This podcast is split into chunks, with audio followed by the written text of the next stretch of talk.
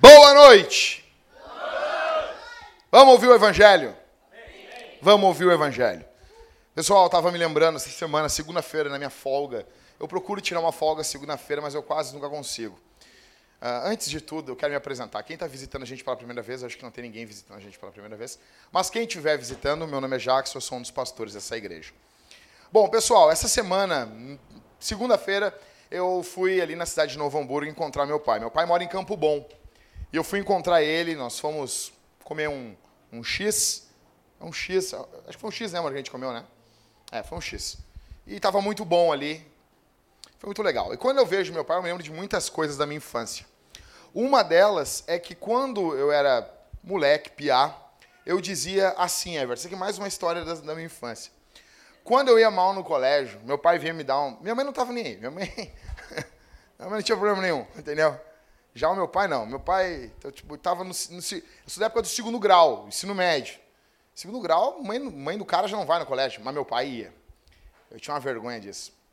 E eu me lembro que quando qualquer coisa que acontecia de errado, que eu fazia de errado, e o meu pai ia me xingar, eu dizia para ele assim: Mas eu não sou um maconheiro. Não sei porquê. Eu falava isso para ele.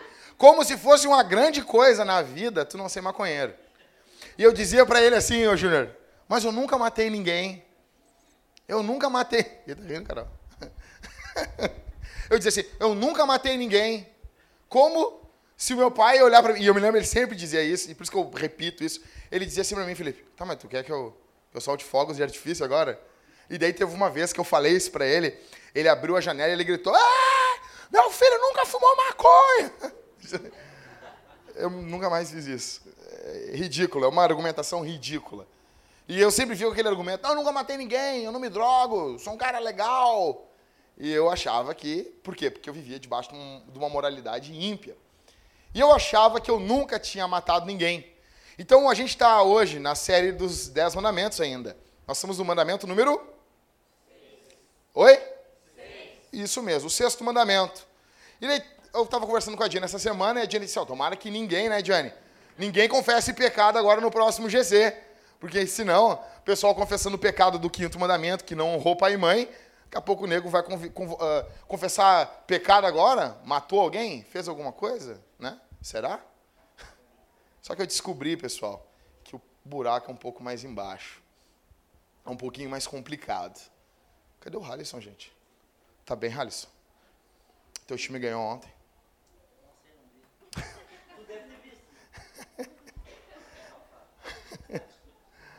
Alisson, não, eu, enquanto eu preparava esse sermão, eu lembrei de ti. Vou falar sobre guerra aqui. Isso é bem legal. Isso é muito bom. Isso é muito bom. O Cauê está se alegrando. Então, vocês já, vocês já quiseram ter um aplauso porque vocês não fizeram algo de errado? Assim, tipo, não, nunca matei ninguém. Vocês se acham alguma coisa? Tu te acha, né, Cauê? Imagina, alguém que já argumentou isso para os pais? Já, né, Ismael? Não. não. Qual foi teu argumento mais ridículo da Ismael? Nunca percebo. Não. Demais. Que homem. Que homem. Então, eu não sei mas eu tinha esses argumentos estúpidos quando eu era piá. Essa argumentação de dizer, não, mas eu nunca matei ninguém, eu nunca fumei maconha. Apesar de, do cheiro da maconha ser um pouquinho mais agradável do que o cheiro de cigarro. Eu não devia ter dito isso. Mas é isso aí. Nós estamos então em Êxodo capítulo 20, verso 13. A Bíblia diz: Não, não, não matarás. Ok? Então, assim, a gente vai ficar só nessas duas palavras hoje. Então, parece um pouco tão simples. É só não sair matando as pessoas aí, né? Só isso. Não é tão simples, não. Tem algumas coisas que a gente desenrola aqui e eu quero que vocês prestem muita atenção. Eu vou falar coisas que talvez vai chocar vocês esse sermão. Vai chocar muita, muita gente aqui. Tá bom? Então, o que Deus quer dizer exatamente com assassinato? Porque é o seguinte, a nossa tradução bíblica, ela segue uma tradição de traduções que vem lá da tradução da King James, ou chamado Rei Tiago. E lá naquela tradução está escrito não matarás. Só que quando a gente vai para a palavra hebraica, eu não vou falar aqui, mas quando a gente vai para o hebraico, a palavra não é bem matar. A palavra ali é assassinar. Então, eu gosto de falar que não é, o texto não está dizendo não matarás. O texto está dizendo não assassinarás. E isso muda muita coisa. Muda muita, muita coisa. Então, alguém lendo isso, surgem algumas perguntas. Então, o pacifismo é correto? Devemos ser pacifistas? Tocar John Lennon no nosso carro, aquela música ridícula, Imagine. Tem gente que gosta ainda. Não, se tu gosta, não tem problema. Eu estou dizendo o meu gosto aqui. Eu acho horrível aquela música. Quando toca aquilo, é um, é um saco, entendeu? Se vocês tocarem aquilo no meu enterro, eu vou levantar e vou desligar o rádio. Então, e daí tá lá aquela crise no Espírito Santo, aí sai um cara tocando. Imagine all the people. É isso? Sabe que é isso que nós precisamos? Aquele piano desafinado. Se você não sabe, cara, era tão ruim a questão musical. Os caras não. O cara era o Paul McCartney. Não sei se tu concorda com isso aí também, ô Felipe.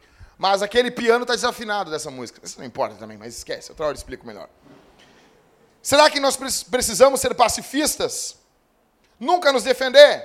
Saiu um cara na rua, encheu o Ivan de soco na cara e o Ivan assim: Eu te amo Jesus. Será que é isso que a Bíblia está mandando, Ivan? Será que a Bíblia está dizendo agora, se entra um cara na tua, na, no, na, minha casa, nós devemos deixar ele invadir a nossa casa ficar olhando ele que nem o Ned Flanders? Oi, tudo bom? Como... Entre. Saquei mais, roube mais. Eu sou cristão. Será que é isso que a Bíblia está pedindo a gente?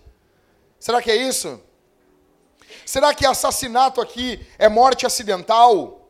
Será que autodefesa ou legítima defesa é crime de assassinato na Bíblia? É pecado de assassinato? Será que um soldado em uma guerra justa se ele matar alguém em uma guerra justa, ele está cometendo um crime de assassinato. Um policial que devolve, os caras estão atirando no policial, o policial. Não, não vou, não vou atirar nele. Por quê? Porque eu sou cristão. Será que é isso que a Bíblia está pedindo aqui? Será que é isso que a Escritura está dizendo? Sim ou não, pessoal? Amém ou não amém? E sobre o aborto? Sobre o assassinato de crianças no ventre de suas mães? E sobre eutanásia? E terrorismo? O que, que a Bíblia está dizendo aqui? Só que antes de explicar para vocês o que, que a Bíblia está dizendo, eu quero explicar para vocês o que, que a Bíblia não está dizendo. Então, o que não, não estamos falando com não assassinarás. Deu para entender? O que, que nós não estamos falando com não assassinarás? O que, que o texto não está dizendo? São três coisas e depois são três coisas que o texto está dizendo. Bem simples, para gravar mesmo. Então, em primeiro, não estamos falando que legítima defesa é errado. A Bíblia não está dizendo isso. Tá bom? Anota aí. Um, não estamos dizendo que legítima defesa é errado. A gente não está dizendo isso. Você tem que entender uma coisa. Deus não é pacifista. Deus não ouve Imagine. Deus não é pacifista. Deus não solta pombas da praia de Copacabana. Jesus nunca fez uma caminhada pela paz. Imagina aí, Ricardo. Vamos dar as mãos, discípulos. Vamos caminhar por Jerusalém pela paz. Cantando Imagine. Deus nunca fez isso. O pacifismo é assassinato. E o pacifismo nasceu no inferno. A ideia de que se alguém entrar dentro da tua casa e tomar a tua mulher e estuprar ela na tua frente e tem que ficar olhando para aquilo porque Deus se agrada disso, é uma corrente que nasceu no inferno. O pacifismo nasceu no inferno, ele não é bíblico.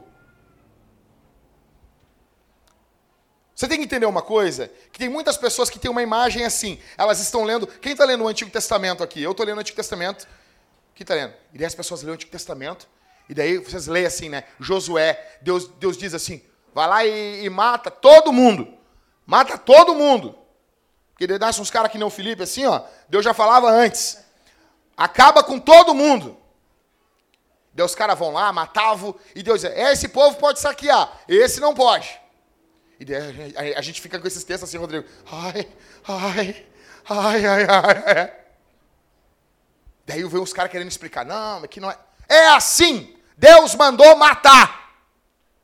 E, e você tem que entender que Jesus é Deus. É Jesus que está mandando o povo matar ali. É Jesus. Vou explicar, vou descompactar isso aqui. Em vários textos de Deuteronômio, a gente encontra qual é a razão que Deus mandou Israel matar. Por quê? O que, que aqueles povos faziam? Ficaram 400 anos matando seus filhos em sacrifícios a demônios.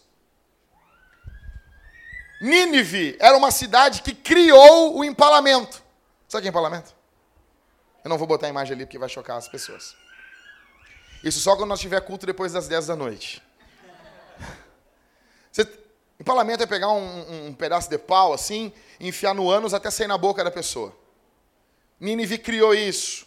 Os povos da antiguidade, eles criavam um monte de porcaria como essa. Aí são 400 anos fazendo maldade, aí Deus pega um povo, uma nação, não é? É uma nação ali, é um estado, e Deus manda esse estado julgar o outro. É Deus que está julgando aquele povo. Deus tem autoridade de fazer isso. Deus é o Senhor de toda a terra. Então, você tem que entender uma coisa. Olha para mim aqui, my friend. Você não tem um Deus ruim no Antigo Testamento e um Deus bom no Novo. Você não tem um Deus brigando com outro. Você não tem assim, ah, o Deus do Antigo Testamento era um Deus ruim. Era um Deus pé na porta. No Novo Testamento é graça, é perdão. Não! Que Bíblia tu está lendo? No Antigo Testamento a gente não vê perdão?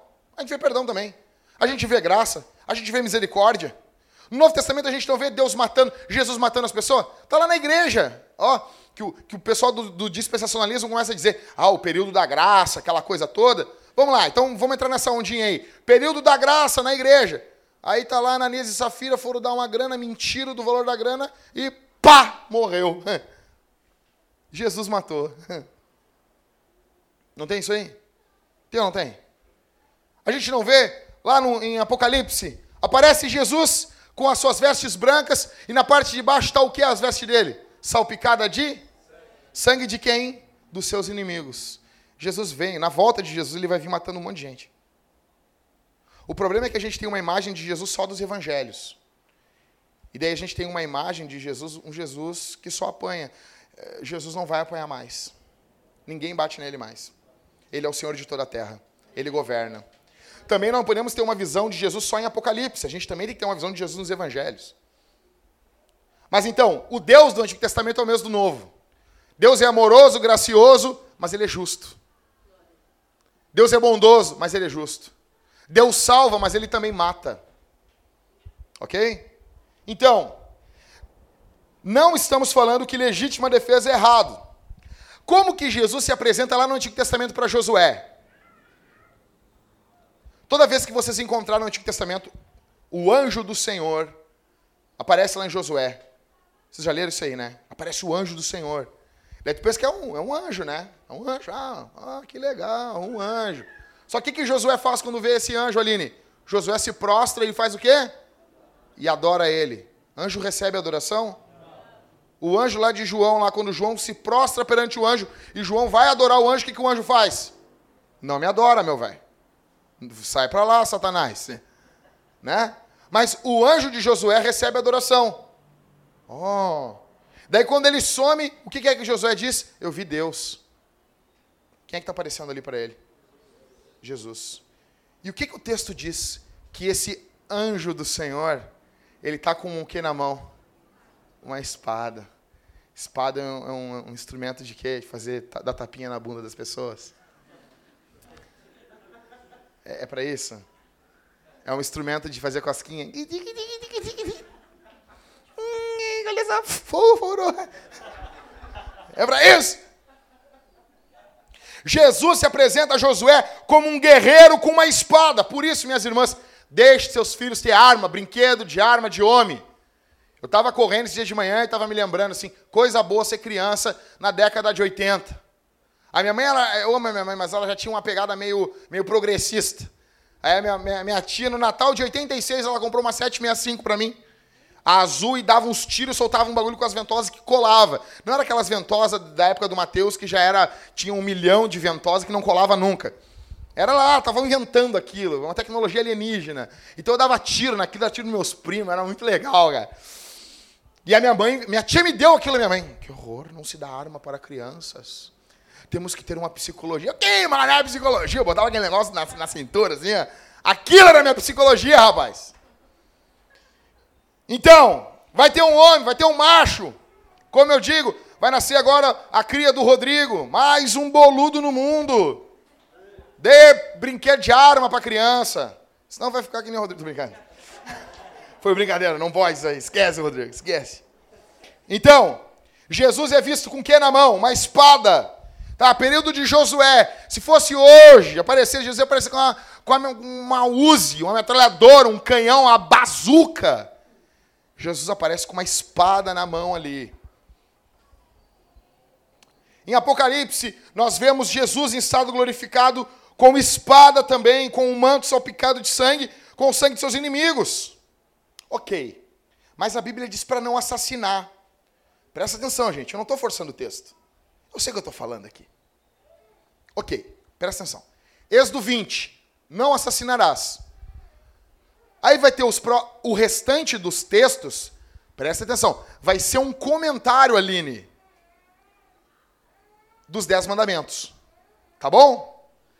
Vamos lá, então, Êxodo 22, do 2 ao 3. Vamos ver se, em qualquer momento, se a legítima defesa é errado, porque a Bíblia comenta a própria Bíblia, ok?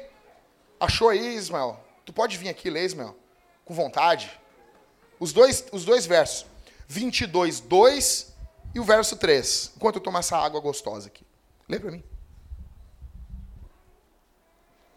Se um ladrão for achado arrombando uma casa e sendo ferido morrer, quem o feriu não será culpado do sangue. Se, porém, já havia sol quando tal se deu, quem o feriu será culpado do sangue. Neste caso, o ladrão fará restituição total. Se não tiver com que pagar, será vendido por seu furto. Olha só, verso, 20, verso 22, 2. Se tu tá ali e um cara vem roubar tua casa e tu, pô, matou o cara, não é assassinato na Bíblia. Aí tu, pô, mas o cara tá roubando e eu matei o cara.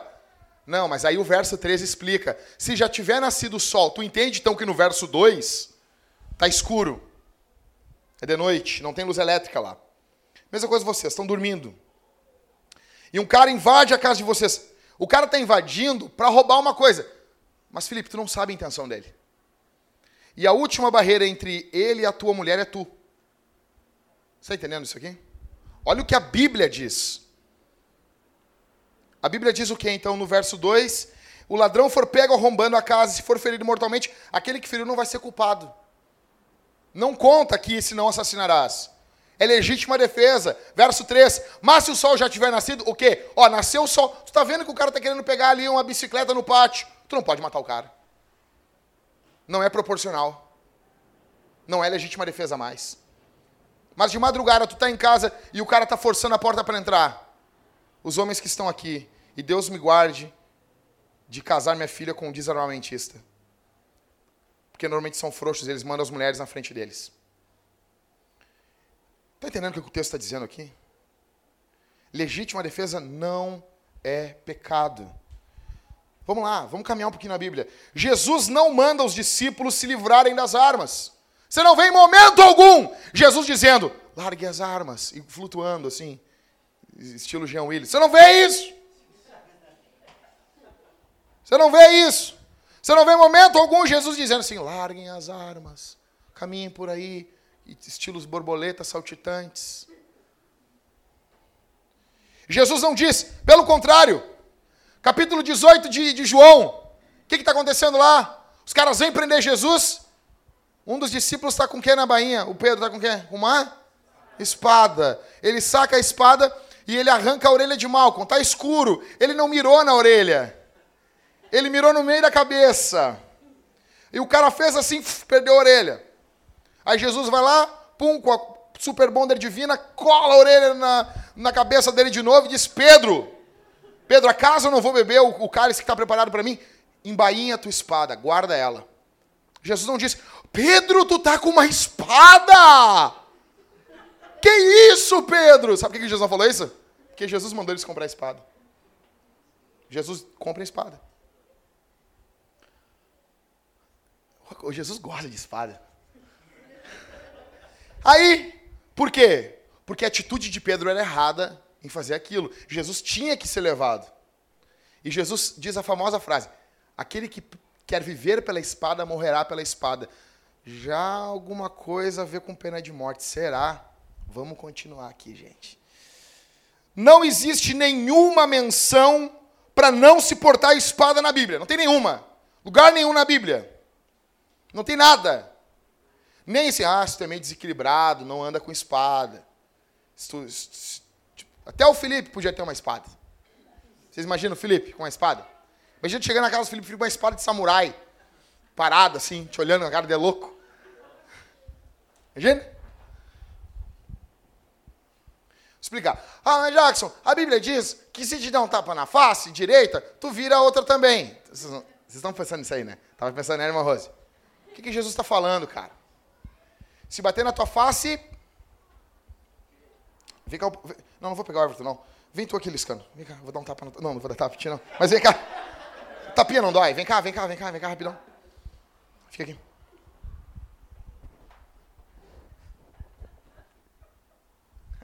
Então, olha só. A face direita do Liscano, para as mulheres que têm dificuldade com isso, tá? A face direita do Liscano está aqui. Tá bom? Aqui a face esquerda dele, ok? Normalmente, as pessoas são destras. Se eu for dar um tapa no Liscano, eu vou dar um tapa em qual lado? Esquerdo dele. Então, para eu bater na mão aqui, eu tenho que dar assim. É um tapa de humilhação. Obrigado, Liscano. Obrigado, não vou bater. A Bíblia está dizendo assim, cara, se o cara pegar vier te humilhar, tu não revida. Não é nada contra a tua defesa, não é nada contra a tua mulher. Então o cara vai chegar e dar um tapa na cara da mulher, tu vai ficar rindo. Ah, vira, mulher, vira. E se quer virar, vira tua, não vira da tua mulher. Não vira dos teus filhos. Ah, a Jackson, só um pouquinho. Mas a igreja sofreu um montão, cara. Olha lá, a igreja morrendo dos leões. Mas tinha, tinha o que fazer? Não tinha o que fazer. Se tá só tu lá, ô Felipe, tá só nós lá. E tá Roma inteira. Tu vai defender? Eu não vou fazer nada. Vão me levar e vão me matar. Mas se tiver um romano e eu ali, mas, me agarro nele, mas sai de soco. A igreja sofre, não tem o que fazer. Tá todo um exército, vai te prender, vai fazer o quê? Não tem o que fazer. Eu amo isso. Isso aqui é uma bomba no. Não vou falar em quem eu quero dizer para vocês que o não reaja nasceu no inferno. Essa cultura do não reaja é infernal. Não reaja. Isso não é bíblico. Eu não estou dizendo aqui. Vai ter uma hora que tu vai estar lá andando de carro, o cara chegou, te calçou com a arma, entrega. Não tem o que fazer. Se notou que o cara ganhou, o cara perdeu o Playboy. Perdi. Perdi, mas não sou Playboy. Pode levar. Não tem o que fazer. Vai ter momentos que não tem como reagir. Mas vai ter momentos que a única coisa que tem que fazer é reagir. Um dia eu estou caminhando, um dia voltando para casa. Eu nem era casado ainda. Eu estou voltando para casa da casa de uns irmãos. A gente estava. Crente, estava comendo alguma coisa lá. Eu estou voltando para casa, feliz da vida ali. Quando eu vejo, um cara com uma garrucha grandona assim. E o cara, velho, passa o dinheiro. Quando eu olhei, aquela, olhei assim, ah, mas essa aí eu vi só nos filmes. Eu pensei bem rápido assim. Eu pensei, olhei assim, tipo, mas isso aí não funciona, cara. E eu fui entregar a carteira. Quando eu fui entregar a carteira, eu empurrei ele. Foi espontâneo, empurrei o cara. Quando eu empurrei, ele estava com a arma assim. Ele desvirou, pegou pela, pelo cano para bater em mim. Eu disse, não, não, isso aí não funciona. Quando que uma arma que funciona, o cara vai pegar pelo cano para bater em ti? É óbvio que não. Eu reagi e não me roubou. Deu um empurrão nele, ele me deu uma paulada com aquela mocha que tinha quebrado meu braço. Mas não roubou. O que eu estou querendo dizer para você? Já, já fui roubado? Já fui. Vai ter vezes que o cara vai chegar para roubar, roubou, levou. Só que não tem, parem com essa história de, ah, não, a Bíblia manda, eu não posso reagir. Não existe isso. Vai ter vezes que é importante reagir, vai ter vezes que é importante não reagir. Vai ter vezes que tu está dentro de um carro, que nem eu conheci o carro. O cara está dentro de um carro, os caras estão discutindo dentro do carro onde vão desovar teu corpo. Aí tu vai fazer, não, não vou reagir. Não, tu vai morrer de qualquer jeito. A única chance que tem. Não, mas se eu reagir e me matar, mas tu já vai morrer. Agora, se tem chance. Não, não, o cara me roubou, quer só levar um negócio, é um ladrão profissional. Não, não, é o seguinte, não vou fazer nada pra ti, tá com a arma, tu não tá armado, não tem o que fazer, entrega. Você está entendendo, gente? Então, a primeira coisa aqui. A Bíblia não é contra a legítima defesa. Não é isso que o texto está falando. Você caiu no conto do não reaja?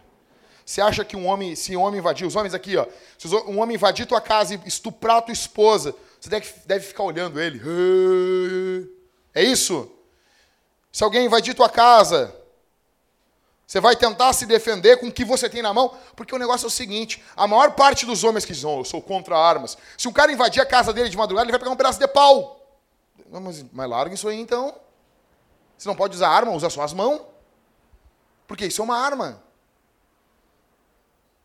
Isso é uma arma, larga isso. Na verdade, ele, ele gosta de dificultar a ação dele mesmo. Não, eu sou contra armas. Então, eu, quando o cara invadir lá, o que tiver na hora eu vou usar. Porque ele quer dificultar a própria ação dele. Mas isso não é bíblico. Ao dizer não, podendo ter uma arma, você apenas está querendo dificultar a sua vida e da sua mulher. Você, você, porque senão é a única coisa que você poderia usar para se defender. Em segundo lugar, o que, que nós não estamos dizendo? Nós também não estamos dizendo que pena de morte é errado. Nós não estamos dizendo isso. E aqui, meu velho, isso aqui, nós vamos abrir um texto da Bíblia aí, nós vamos, nós vamos analisar um texto da Bíblia. Romanos, capítulo 12.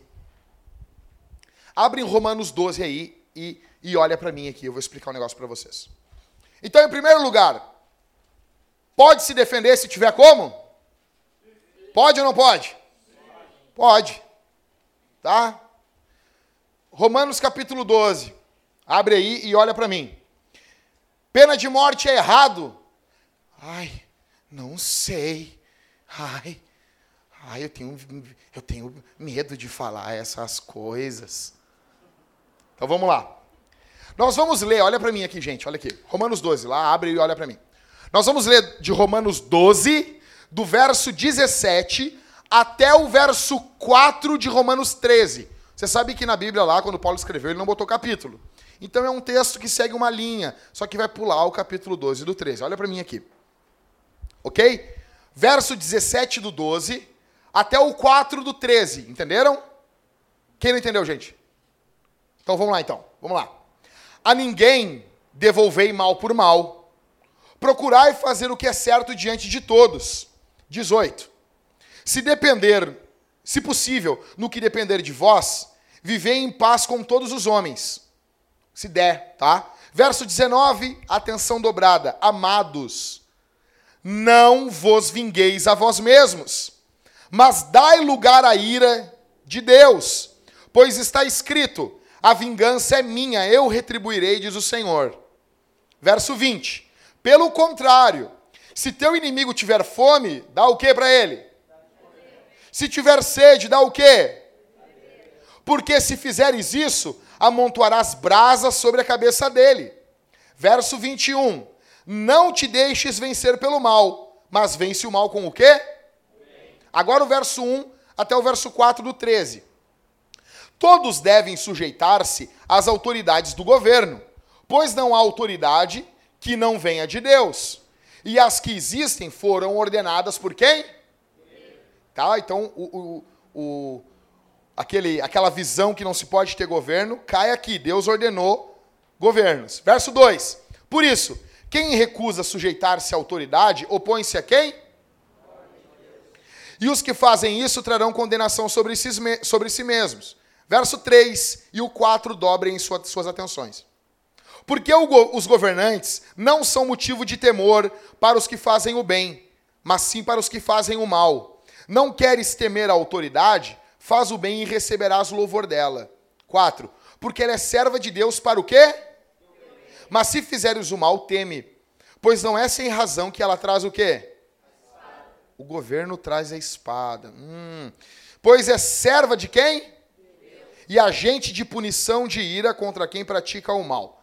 Eu vou fazer pequenos comentários acerca desses versos que nós lemos. Primeiro, individualmente eu não devo me vingar. Vingança é errado. Legítima defesa é uma coisa, o cara tá entrando na tua casa, não tem o que fazer, tu vai te defender. Tu vai defender tu ou outra pessoa, isso é legítima defesa. Ok? É isso, né, Júnior? É de si e do, e do próximo também. Mas se vingar, o cara fez uma maldade de tu. Não, não, é o seguinte, nós vamos pegar uns capangas, nós vamos lá e eu vou matar ele. Isso não pode, tá? Verso 17, então, acompanha comigo aí. Individualmente eu não devo me vingar. Verso 18, eu devo me esforçar para viver em quê? Em paz. Verso 19 me ensina que eu devo perdoar. Verso 19 também ensina que a vingança, ela existe, mas ela pertence a quem? Eu posso me vingar? Deus pode? Hum, legal. Deus pode se vingar então. E ele vai se vingar. Deus é vingativo. As pessoas não gostam disso. Não, ele só é amor. Esses deuses de hoje em dia é estranho. Verso 20, 20 e 21. Eu devo pagar o mal com o quê? Eu não posso retribuir o mal com o mal. Verso 1. As autoridades são servas de quem? Isso. As marcas de uma autoridade legítima. Agora estão no verso 13 e 4. As marcas, quais são as duas marcas de um governo legítimo? Ele encoraja o bem e ele pune o mal. Pode ler aí. Ele louva o bem e ele pune o que é mal. São as duas marcas. Não devemos nos vingar, pois a vingança pertence a Deus. O verso 19 está dizendo, ok? Deus se vinga, o verso 19 está dizendo. E o verso 4 diz que Deus usa o Estado para a vingança. Verso 4, vamos ler de novo? porque ela é serva de Deus para o teu. Mas se fizeres o mal, teme, pois não é sem razão que ela traz a espada, pois é serva de Deus e agente de punição. Aqui no grego, em outras traduções também está uh, vingador de Deus. O Estado é vingador de Deus, de ira contra quem pratica o mal. Então, o Estado, quando pune alguém, é Deus se vingando. Eu não posso fazer isso. Nós não podemos, individualmente não podemos. Mas o Estado executar, se tivesse pena de morte, não é anticristão isso. E eu estou aqui no Novo Testamento, tá? Se for para o Antigo, aí é uma lambana, aí é melhor ainda. Mas eu estou aqui, de boas aqui. O Estado traz o quê na mão? A ex. E o termo aqui que diz que o Estado é servo de Deus é diácono. Servo. Os reformadores entenderam, Camila, que Deus utiliza a igreja como seu braço direito e o Estado como seu braço esquerdo. Com a igreja, o evangelho é pregado, e com o Estado, o mal é coibido. Vocês estão entendendo isso? A espada é um instrumento de execução. Você tem que entender uma coisa: que o Estado não tem a função de recuperar ninguém. Mas, Prender não ajuda. Então, então, então cava o buraco para os caras sair lá, que agora estavam cavando lá. Vocês viram, né? As obras de Porto Alegre demoram um tempão, mas a obra dos presos bombando. Bombando. Então faz o buraco e bota e leva para tua casa, então. Bota dormir no quarto das tuas crianças, então. A função do Estado é punir. É punir não é recuperar, gente. Olha o que o texto está dizendo. Esquece um pouquinho teu sentimentozinho. Vamos moldar a nossa cabeça pelo que a Bíblia diz. A Bíblia diz que o Estado é para punir quem faz o mal. É isso. É isso. Cara que matou estupro na Bíblia é pena de morte. A Bíblia diz que estupro é igual a assassinato. Ah, Jackson, mas ele tem que ouvir o evangelho. Mas a gente prega para ele e o Estado executa, de boas. Chega antes da gente no céu ainda. A minha função, eu não vou matar ninguém. Agora o Estado tem a espada dada por Deus. Ah, não concordo, não concorda com a Bíblia, então. Olha o que o texto está dizendo, gente. A Bíblia está dizendo. É novo isso, Jackson. Ah, eu fico, né? As passagens que eu mais gosto, Hales. Na Bíblia, tudo que tem espada. Vou dar um exemplo para vocês. Goleiro Bruno. Matou a Elisa lá, a namoradinha dele, a amantezinha dele lá. Foi condenado a 20 anos. Pegou seis anos e três meses agora e está solto. Qual foi a palavra dele, saindo rindo do, do presídio? Qual foi a palavra? Ah, me manter preso não ia trazer ela de volta. E se fosse a tua filha? E se fosse tua filha? Se o Estado tivesse agindo no papel dele, nós teríamos menos justiceiros no Brasil. As pessoas teriam tranquilidade que o Estado ia fazer alguma coisa. Só que hoje as leis são corruptas. As leis do Brasil são um lixo. Esse cara é capaz de voltar a jogar futebol ainda. Ah, Jackson, mas nós temos que pregar o evangelho. Eu estou orando que esse cara se converta ao evangelho. Que Jesus salve ele. Isso é o meu papel como igreja, mas o Estado não deve agir assim. O Estado deveria punir esse cara. Você se desespera ao olhar a nossa sociedade? Temos que entender que Deus age, gente, normalmente no mundo por intermédio da igreja e do Estado. Quanto mais a igreja influenciar a sociedade, mais o Estado terá padrões bíblicos. Vou dar um exemplo. Se nós influenciássemos de verdade o Brasil, nós teríamos pena de morte no Brasil. Uma das marcas de um país que vive um avivamento é ter pena de morte. Porque a vida passa a ter valor. A vida passa a ter valor. Ah, Jackson, mas eu não entendo. Porque daí tu está falando para tirar a vida, porque a vida tem valor de. Gênesis 9, 6 aí. Alguém abre e lê para mim. Pode ler para mim aqui, ô Liscano? Gênesis 9, 6. Explicando. Antes da lei. Tá valendo ainda? Tá valendo. Eu gosto disso quando a pessoa. Isso aí vale ainda. Eu amo isso. 9, 6 de Gênesis. Quem derramar sangue de homem, terá o seu sangue derramado pelo homem, porque Deus fez o homem à sua imagem.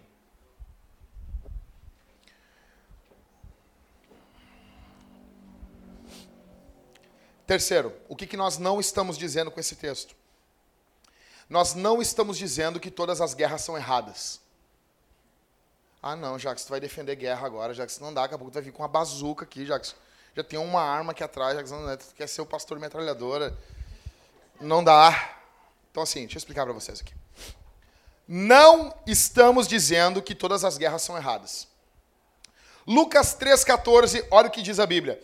Aqui, isso aqui é para João Batista, tá? Os caras estão falando com João Batista. E também alguns soldados, olha, olha que legal isso aqui, isso aqui é muito legal. Perguntaram, e nós? Os soldados perguntaram para João Batista, e nós, o que devemos fazer? Aí João Batista, ele lhes disse: de ninguém tomeis nada à força, nem façais denúncia falsa, e contentai-vos com o vosso salário. Não toma nada à força de ninguém, soldado podia fazer isso em alguma guerra. Não toma nada à força, não faz denúncia falsa e se contenta com teu salário. Algum momento João Batista mandou eles deixarem de ser soldados? Senão não pode estar na guerra. Jesus não gosta de guerra. Imagina? Eu ainda quero, meus filhos, eu quero ensinar as guerras para meus filhos, as guerras da Bíblia, assim. Mostrar as explosões, vou botar assim, cara, Josué com uma, uma granada, assim, fazendo uma loucura, assim, muito fera, assim. Mas eu sei, cara, que a igreja é muito feminina hoje em dia. Aí, Jesus não gosta de guerra. Jesus gosta de paz e amor. Vamos lá. Nós vemos guerra na Bíblia. Deus manda que Israel execute nações inteiras. Como isso? Por que a igreja pode fazer isso? Não, nós não. Por que, que nós não, Israel podia? Porque Israel é um Estado. Eu acabei de, você, de falar para vocês que o Estado tem a espada. Isso não é só no Novo Testamento, no Antigo também. Só que Israel é um Estado. Israel pode fazer isso.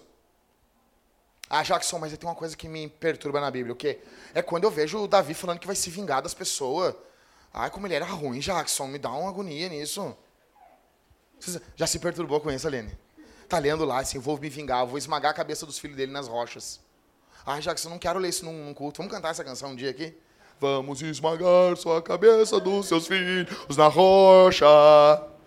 Tcharam. É, ele é legal. Por que, que Davi pode orar assim? Porque Davi é rei e ele representa o Estado. Isso aí tu não esperava, né, Mariana? Isso aí, isso aí foi. Isso aí, bota no meu túmulo, essa aí. Davi é rei. E? Aí, Tu pode fazer, eu posso orar para esmagar a cabeça do meu vizinho nas rochas? Não, tu não pode. Tu não é rei. Tá bom? Vou explicar para vocês algumas marcas de uma guerra justa, porque existem guerras justas. Isso aqui é um conceito que os teólogos de toda a história da igreja trabalharam. Não é agora, não. Isso aqui não surgiu com N. Gruden. Isso aqui é baseado na obra do Gruden sobre política, só que ele faz uma compilação de tudo que os teólogos em toda a história da igreja, Agostinho, uh, São Tomás de Aquino, falaram sobre guerra justa.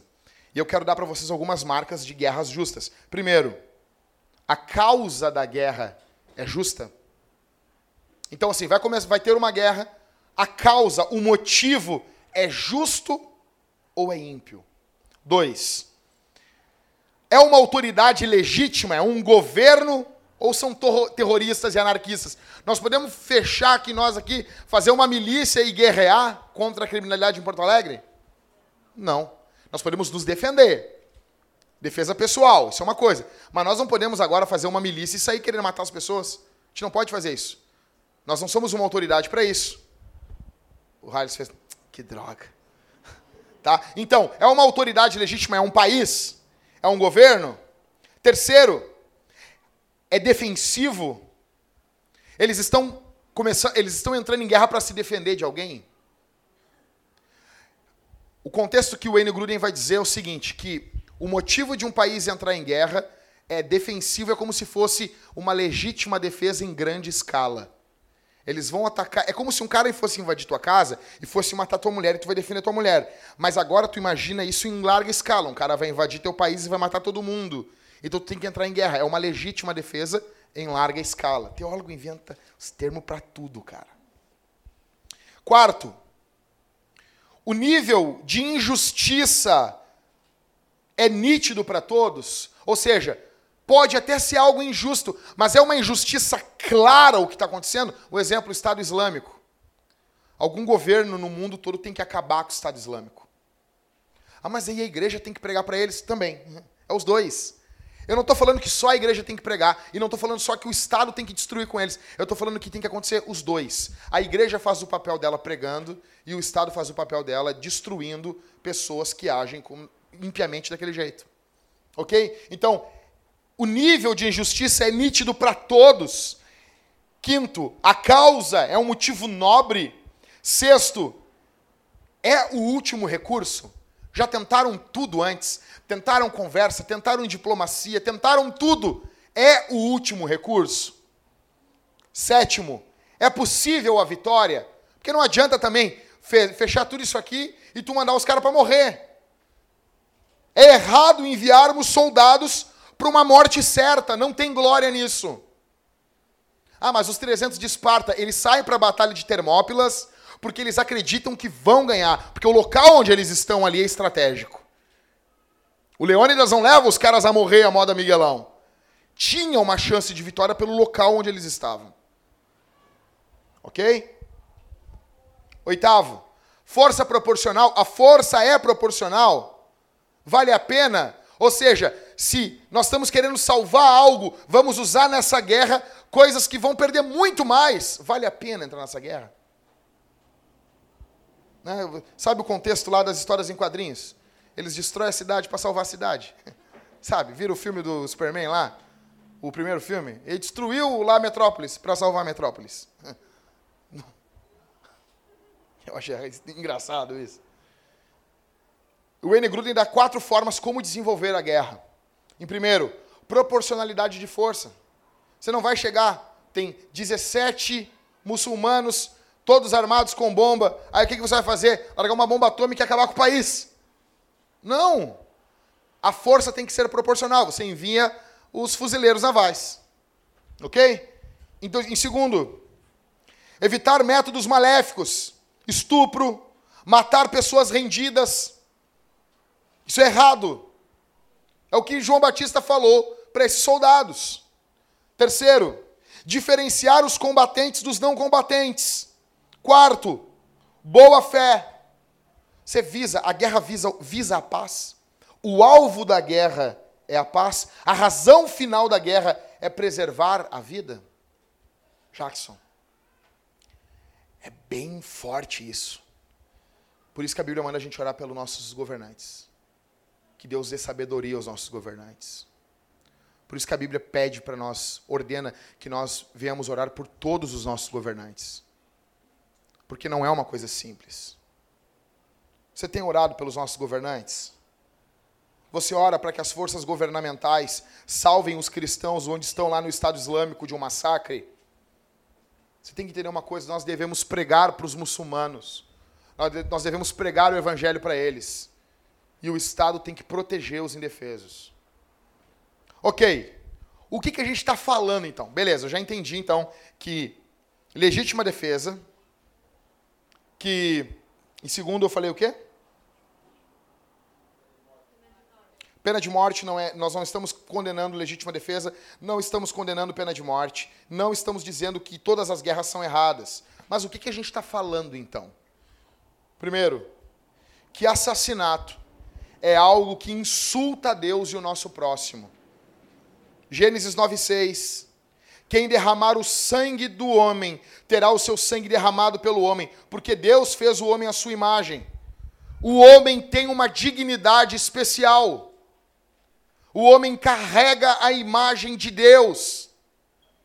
É pecado matar por causa disso.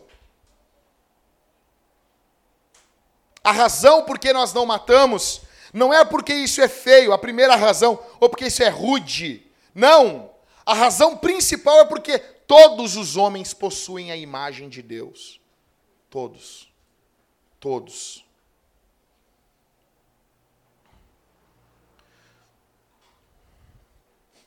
Quero explicar um negócio para vocês aqui. Você tem que entender isso aqui. Você precisa entender isso. Deus é maior que os homens. E os homens são maiores do que os animais. Tem um vereador aqui em Porto Alegre, Rodrigo Maroni, que defende a prisão perpétua para quem fazer uma maldade para os animais. Eu sou contra quem judia, quem trata mal os bichos. A Bíblia diz que o justo, ele atenta para a vida dos seus animais. Porém, bicho não é gente. Bicho não é gente. Você tem que entender uma coisa aqui essa noite. Deus vale mais do que o homem. E homens valem mais do que bichos. Deus vale mais do que homens. E homens valem mais do que bichos. Sabe aquele papinho lá? Ai, quanto mais eu convivo com gente, mais eu gosto dos animais. Sempre que tu vê isso aí, é um animal que falou isso aí. É alguém. Não, é, é um burro. É um burro. Não, primeiro que quem fala isso se acha o bom. Não, não ofendo ninguém, eu sou uma pessoa tranquila, como esse mundo tá mal, como. É, não, eu gosto de ver pessoas dizer assim, ai, o ser humano. Então o quê? Tá ok? Então, aí esse Rodrigo Maroni, ele está defendendo prisão perpétua para quem fizer maldade para os animais. É óbvio que tem que ter uma punição, alguma coisa. Mas e 70 mil assassinatos no Brasil por ano, gente. E esses imundícias do pessoal não defendem nada. Tem algo errado. As pessoas estão falando hoje em dia agora assim, não, não. Os bichos são como nós. Nós somos como os bichos. Os bi... Não! Não, gente!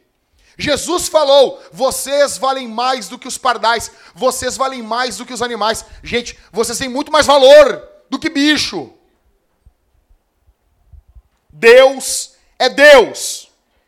Eu vou, é porque hoje em dia o Chesterton diz que vai chegar um tempo que a gente vai ter que provar que a grama é verde.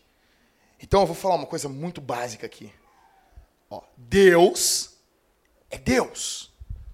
Gente é gente. Bicho é bicho. Se tu, se tu entender isso, velho, tu já está melhor do que 90% da nossa população. Você está entendendo? Você olha com compaixão para o seu próximo? Você olha para os criminosos com misericórdia? Ou você olha, você ora pelos criminosos querendo que eles encontrem Jesus? Vou, vou perguntar para vocês, vocês o que vocês acham de quem mata homossexuais? Todos os gays são a imagem de Deus. Todos. Todos. Nós deveríamos a igreja podia criticar qualquer atitude homossexual e deve. Só que a igreja deveria também fazer passeata em defesa dos homossexuais, da, da integridade física deles. Nós não devemos ser somente uma voz que acusa o pecado. Nós devemos ser ter uma ação, braços que acolhem o pecador. Você olha com compaixão para os gays. Você olha com compaixão para os ladrões. E aqui eu não estou dizendo aqui, gente, assassinos, ainda que você tenha compaixão, mas como eu disse, ele comete um crime capital. Mas você ora para que os criminosos se convertam ao Evangelho. Então, em primeiro lugar, você tem que entender, o homem, ele tem uma santidade na vida dele, porque ele foi feito à imagem de Deus. Em segundo, então eu aprendo, em primeiro lugar, que assassinato é algo que vai insultar Deus e vai insultar o próximo. Em segundo, eu aprendo que aborto é assassinato. Aborto é assassinato. Eu odeio a palavra aborto. Eu gosto de usar o termo assassinato de bebês. Onde a vida começa? Na concepção, gente. Na fecundação. Sempre se entendeu assim. Só que agora, para relativizar, e agora já está se discutindo a morte de crianças pós-nascimento. Você sabia, gente, que naquela uma clínica americana onde as crianças nascem lá, vocês acham que todas as crianças não, na, não nascem vivas? Nascem mortas? Vocês acham que todas nascem mortas? Na hora do aborto? Várias nascem vivas. O que, que eles fazem lá, gente? Eles matam. Eu quero aconselhar vocês, eu preguei há mais ou menos um ano atrás um sermão sobre aborto aqui na Vintage. Pesquisem lá no SoundCloud, eu posso mandar para vocês. E seria muito interessante que vocês ouvissem. Foi uma noite muito impactante aquela noite. Eu quero dar sete razões para vocês, bem rápidas, por que, que a vida começa na concepção. Primeiro, somente um ser humano é chamado de pecador. E a Bíblia chama que nós somos pecadores desde o ventre da nossa mãe, no Salmo 51, 2. Bebês são chamados no ventre de suas mães. Isaías 49, 1 e Jeremias 1, 5. Deus chama eles no ventre de suas mães. 3. João Batista foi cheio do Espírito Santo no ventre de Isabel. 4. Deus está envolvido no ventre da mãe. Salmo 139, do 13 ao 14. É Deus que nos forma no ventre das nossas mães. Quinto, a Bíblia chama de criança aquele que está no ventre das suas mães. Lucas 18, olha aqui para mim. A Bíblia fala que algumas crianças cercam Jesus. Do grego brefos. Em Lucas 1, quando fala de uma criança no ventre da sua mãe, o termo grego é o mesmo, é criança, não é feto. A Bíblia chama de criança desde o ventre da mãe. Sexto, Deus se tornou um bebê no ventre de Maria. Não, quando a, Bíblia, a gente diz assim, Deus se tornou homem, a gente perde muito aqui. Deus se tornou um bebê.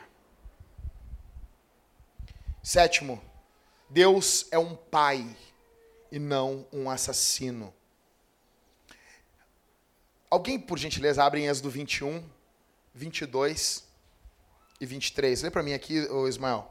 Êxodo 21, verso 22 ao verso 23.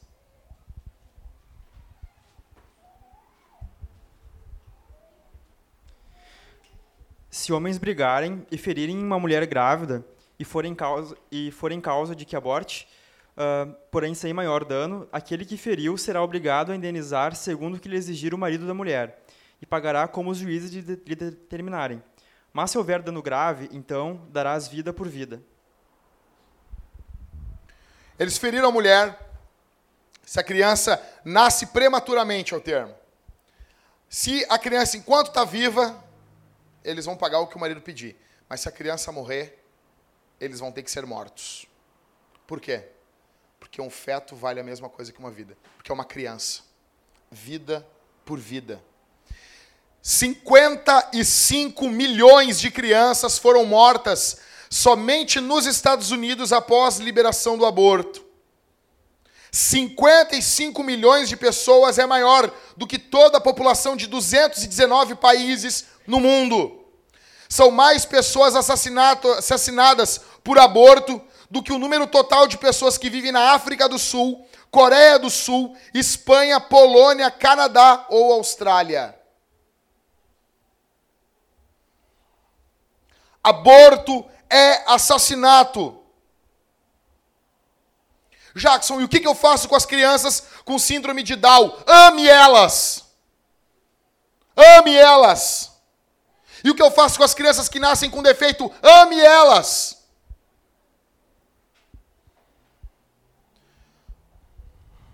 Nós vemos quando uma sociedade está decadente, quando uma sociedade trata mal as suas crianças, quando vê crianças e velhos como um fardo. E nós vivemos essa sociedade. Eu pergunto, vocês, vocês, vocês lutam contra o aborto aonde vocês estão? Ou vocês são covardes e não abrem a boca? Quando aquele ímpio, desgraçado, filho do diabo, fala a favor do aborto no teu trabalho, tu fica quieto? Não, eu vou orar. Vai orar uma pinóia. Isso é covardia. Se tivesse falando que a tua mãe é uma vagabunda, tu ia abrir a boca e ia defender ela. O problema é que a igreja do século XXI é covarde. Nós não queremos nos queimar. Não, você é perseguido. Perseguição pinóia, rapaz. Vão rir de ti, ninguém vai te matar, ninguém vai fazer nada para ti. Vai perder somente um círculo social. Isso é perseguição?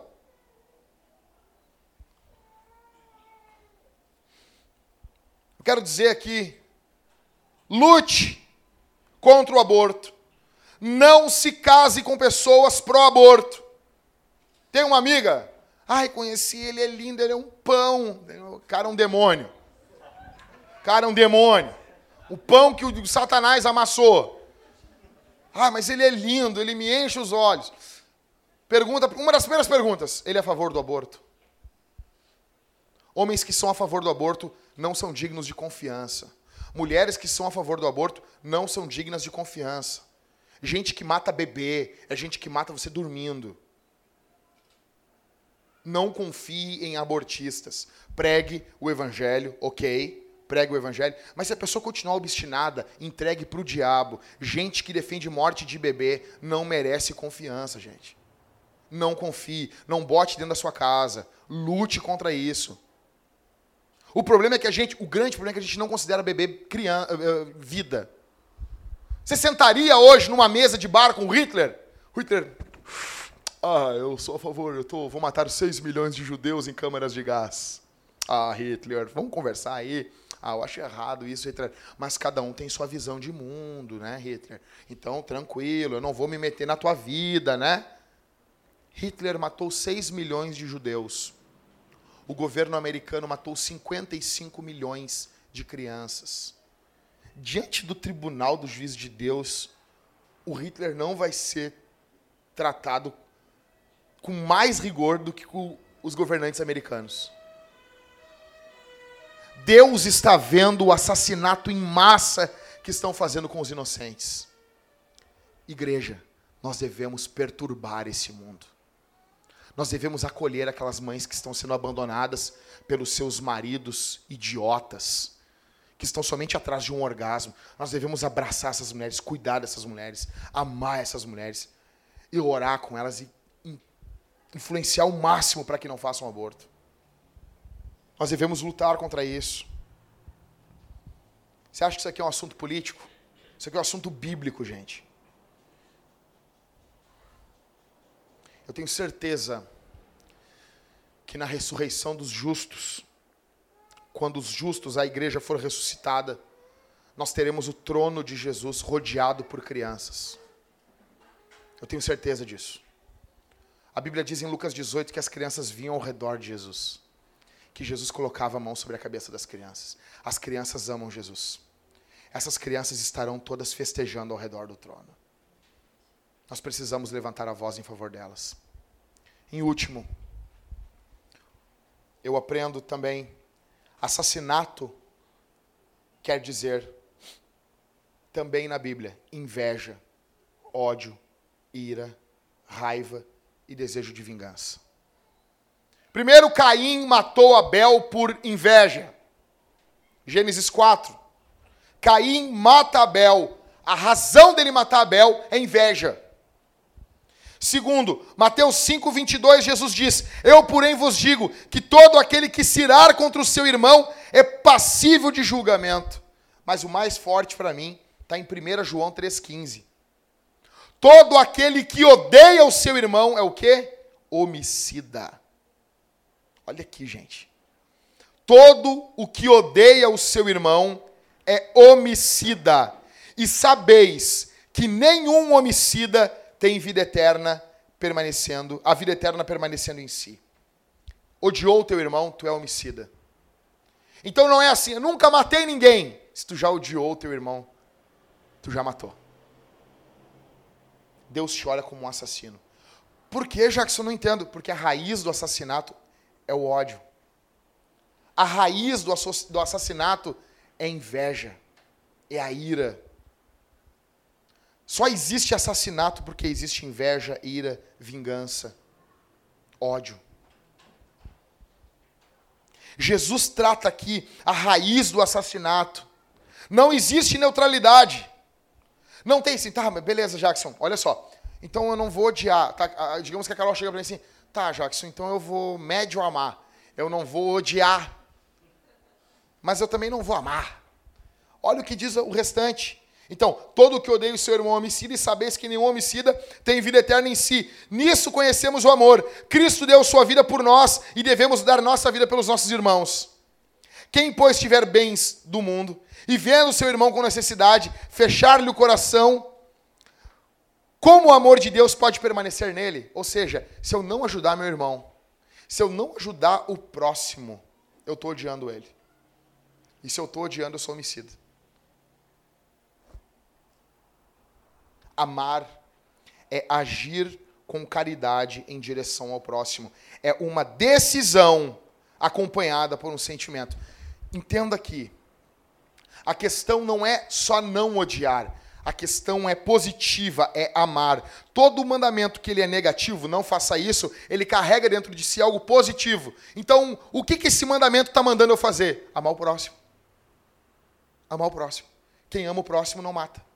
Quem ama o próximo não odeia. Então, o que, que, que eu tenho que fazer? Amo o próximo como a ti mesmo. E se você diz, ah, você é barbado, você não entendeu então ainda o que eu estou dizendo. Não, é amar o próximo como a ti mesmo. Para vocês irem pensando para casa também, porque isso aqui é muito sério. É assassinato tudo o que coloca em risco o meu próximo a Bíblia considera como assassinato. Vou dar um exemplo. Dirigir igual um louco. O limite de velocidade na freeway é 110, 100, 110. Tinha um Honda Civic andando da Argentina, só podia ser argentino, andando a 185 km por hora na sexta-feira. Ele não matou ninguém, mas diante de Deus ele é um assassino. Porque ele colocou a vida do próximo em risco. Beber e dirigir é pecado de assassinato. Coloca a vida do próximo em risco. Não zelar pela vida. Vou dar um exemplo para vocês melhor aqui, que cai muito para nós os homens. Bater em alguém imobilizado, como um ladrão.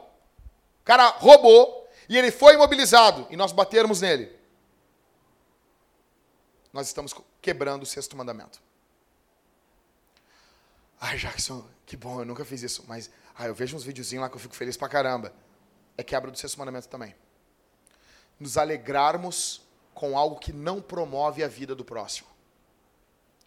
Jackson, é estranho isso, né? Então, o Estado pode matar, mas não podemos ficar felizes. Não, é isso mesmo. É isso mesmo.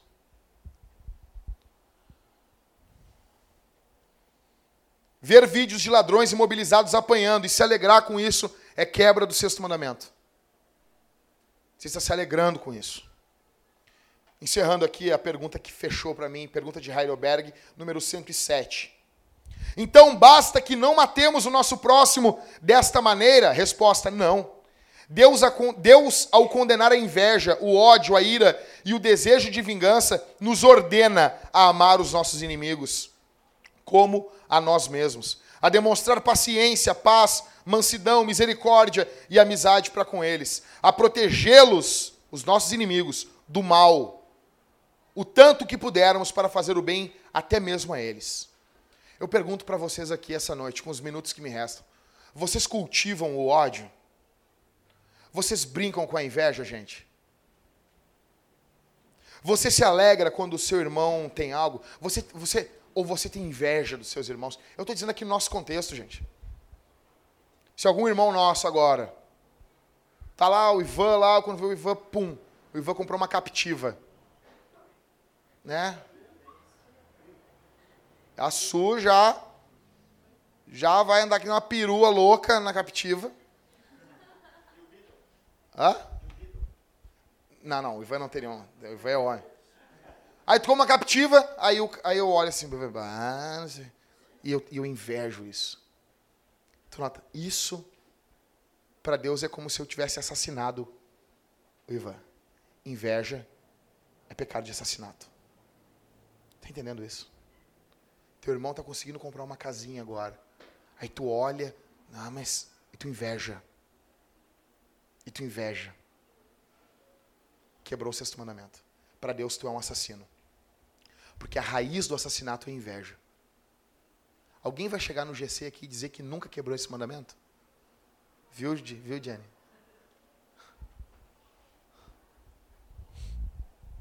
Você é vingativo? ah, ele faz para mim, mas eu não esqueço. Eu não esqueço. Eu não esqueço.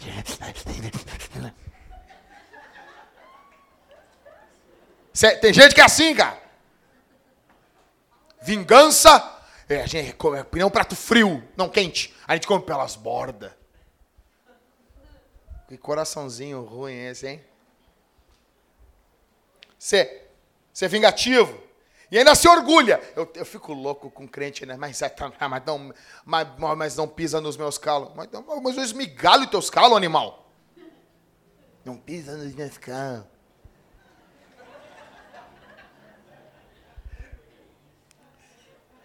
Quando foi que você chorou por esses seus pecados? Você é uma pessoa que se ira por motivos fúteis. Quando foi que você chorou por isso? Você entende aqui essa noite que você é um assassino diante de Deus? Diz, Senhor, eu quebrei esse mandamento. Eu já odiei. Mulher, as mulheres que estão aqui. Você já pensou alguma vez assim, se meu marido morrer, eu vou poder casar com outro? Já pensou, gente? Tu quebrou o sexto mandamento. Desejou a morte do teu marido. Por um cara que nem ia te honrar. Homem que está aqui já pensou assim: ah, se minha mulher morrer agora aí, ó, eu caso com uma zero bala. Caso com uma do ano. Modelo 2018. É sério, gente. O que eu já vi, gente, são quase 20 anos servindo Jesus, o que eu já vi de gente. Já vi de gente dizendo assim, eu queria, eu queria que, que o meu marido me traísse para eu poder largar ele. Eu queria que minha mulher morresse. Queria eu poder casar de novo, ia ser livre. Mas tudo servindo Jesus. Tudo crente. Mariane vê um programa lá, né, Mariane? Quanto, como tem, né, Mariane? No meio cristão, conservador, pastores que não podem, não pode trair a mulher, então eles matam a mulher. Pra, porque eles, eu não posso perder meu ministério. Meu Deus. Mata a mulher para não perder o ministério. Porque ele precisa continuar ajudando as vidas. E daí mata e casa com a secretária. Ah, mas isso é errado. Mas se tu já pensou isso, se tu já esquematizou isso, tem que chorar diante de Deus. Isso é demoníaco, porque o diabo é assassino. Não é Jesus. Você está ficando parecendo com o diabo. O diabo é assassino. O assassinato vem do diabo, vem do inferno isso. Adão se tornou um assassino perverso, igual o diabo, quando ele pecou contra Deus. Ele tinha, Adão tinha que garantir para a posteridade dele a vida. Adão devia trazer a vida para a posteridade dele, mas Adão trouxe a morte. E Adão quebra o sexto mandamento. Por isso que a gente está assim. Por isso que o primeiro assassinato, Ivan, é um irmão matando o outro, é Caim matando Abel. As tragédias é dentro de casa. Quantas pessoas estão morrendo? Agora, na praia, mataram uma menina grávida. Nós, a gente, nós perdemos, gente, a gente perdeu. Nós, a gente ah, morreu, mataram lá, não sei o quê, arrancaram a cabeça do fulano. A gente perdeu até a sensibilidade para isso. A dignidade da vida humana perdeu, porque as pessoas estão distantes da igreja e a igreja está distante de Deus. A boa notícia é que Jesus cumpriu o sexto mandamento. Ele preservou a vida. Ele fez isso física e espiritualmente. Ele salvou, ele amou pecadores. Ele curou pessoas doentes. Ele foi manso, gentil, amável, pacífico quando esteve conosco aqui na terra. Sua vida foi marcada por misericórdia e compaixão. Se você está aqui essa noite e você se vê como uma pessoa, como um assassino diante de Deus, há perdão para você aqui essa noite. O Espírito Santo pode mudar você, pode transformar você, porque isso é sério, gente. A Bíblia diz que os assassinos não entrarão no reino dos céus. E se você odeia o seu irmão, você é assassino e você não está indo para o céu. Você precisa que isso seja esmagado na cruz do Calvário. Você precisa que isso, que isso seja destruído na cruz de Jesus. Nós precisamos amar o nosso próximo. Nós precisamos cuidar do nosso próximo. E isso somente em Jesus. Eu quero orar por vocês. Vamos ficar de pé.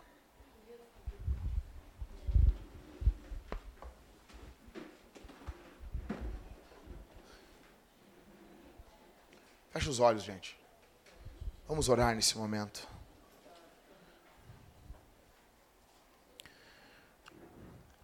Pai nosso, que estás no céu, obrigado pela tua palavra. Obrigado porque o Senhor condena o assassinato e nos dá a vida. O diabo trouxe a morte, Adão nos trouxe a morte por intermédio do tentador. Mas o Senhor nos deu vida e vida em abundância. Obrigado, Senhor. Obrigado porque o Senhor é um Deus bondoso, justo e verdadeiro. Se alguém que está aqui, Senhor, tem caído constantemente nesse pecado, tem quebrado esse mandamento constantemente, que haja, Senhor, refúgio em Ti, que se escondam em Ti, em nome de Jesus que haja amor aqui no nosso meio, uns pelos outros. Que possamos nos amar, nos cuidar. Que haja admiração mútua no nosso meio. Em nome de Jesus. Se enquanto eu falava aqui, Senhor, corações foram tocados, despertados para agir no meio público, no meio social, confirma isso, Senhor. Confirma isso, Senhor, por meio de uma caminhada por meio das Escrituras. Se alguém aqui no nosso meio tem um chamado, uma vocação para trabalhar como político, que seja para a glória do teu nome. Nós precisamos, Senhor, resplandecer tua glória em todos os setores da sociedade. Em nome de Jesus eu oro. Te peço e te agradeço por tudo. Amém.